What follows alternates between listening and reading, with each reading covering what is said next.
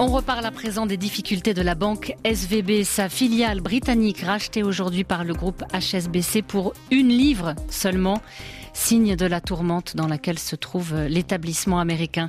Bonjour Pierre-Charles Pradier. Bonjour.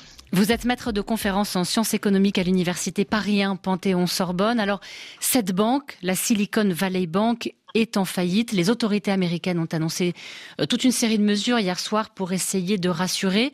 Des mesures qui sont totalement exceptionnelles aux États-Unis parce qu'en principe, la SVB ne fait pas partie des grandes banques qui sont protégées par le gouvernement fédéral.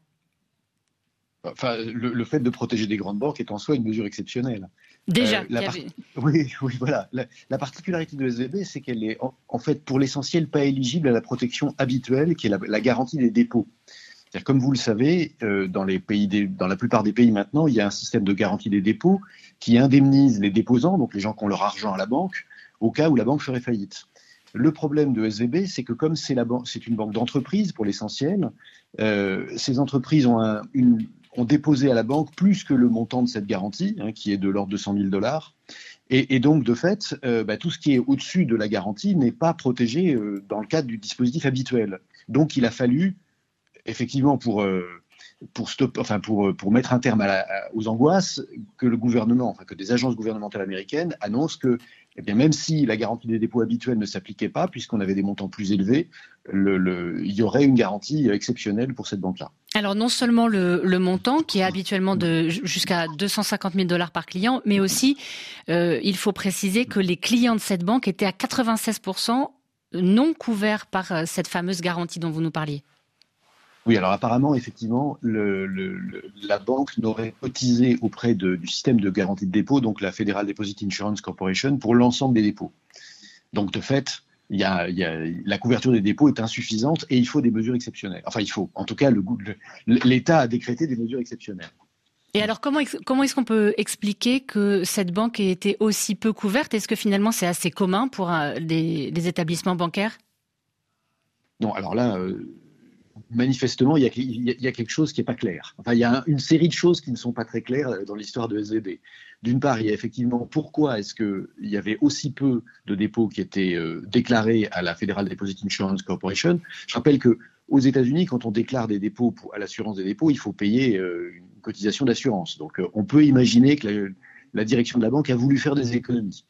Euh, et puis ensuite, il y a aussi la question de savoir pourquoi est-ce que le modèle économique de la banque a plus regardé de plus près par les autorités.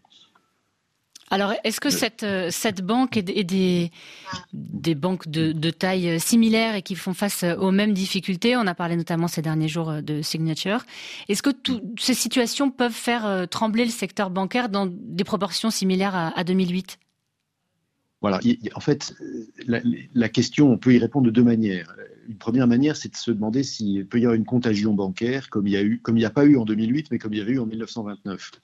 Est-ce que la faillite d'un établissement bancaire peut entraîner d'autres faillites?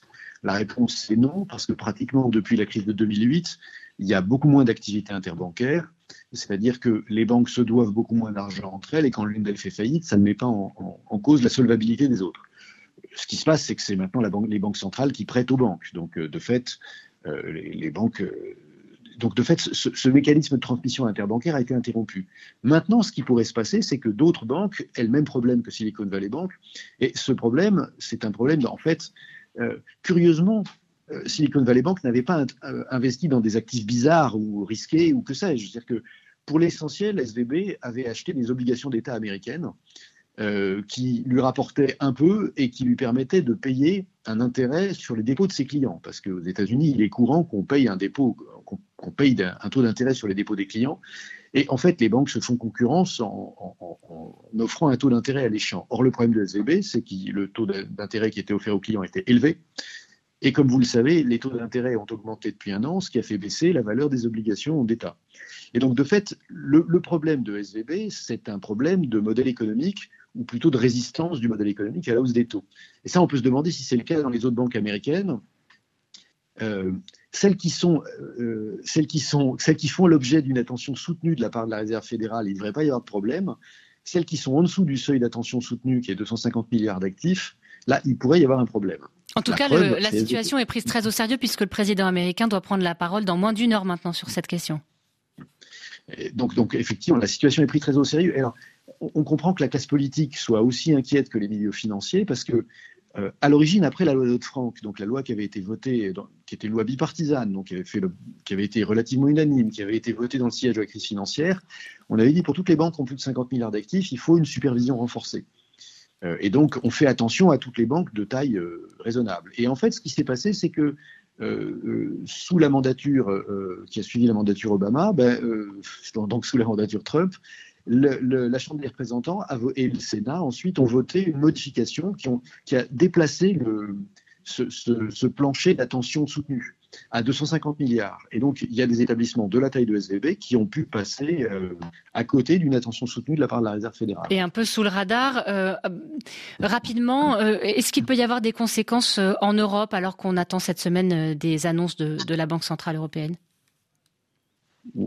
Alors, les conséquences, elles, peuvent être très indirectes. Euh, elles peuvent surtout être liées au fait que la Réserve fédérale va probablement euh, cesser d'augmenter les taux pour éviter que le problème se généralise s'il devait être euh, observé dans d'autres banques. en Europe, en France en particulier, on n'a pas l'habitude de se faire concurrence sur les taux qu'on sert sur les crédits, enfin pardon, sur les, sur les dépôts, puisque de fait, c'est totalement exceptionnel de servir, de servir des, un intérêt sur les dépôts. Donc, il semble pas qu'on doit voir ce genre de problème. Le système étant différent, a priori, euh, le risque de, contagion est limité, si je vous comprends bien. Merci beaucoup. Merci, Pierre-Charles Pradier. Je rappelle que vous êtes maître de conférence en sciences économiques à l'Université Paris 1 Panthéon-Sorbonne. Merci d'avoir été avec nous. Bonne journée.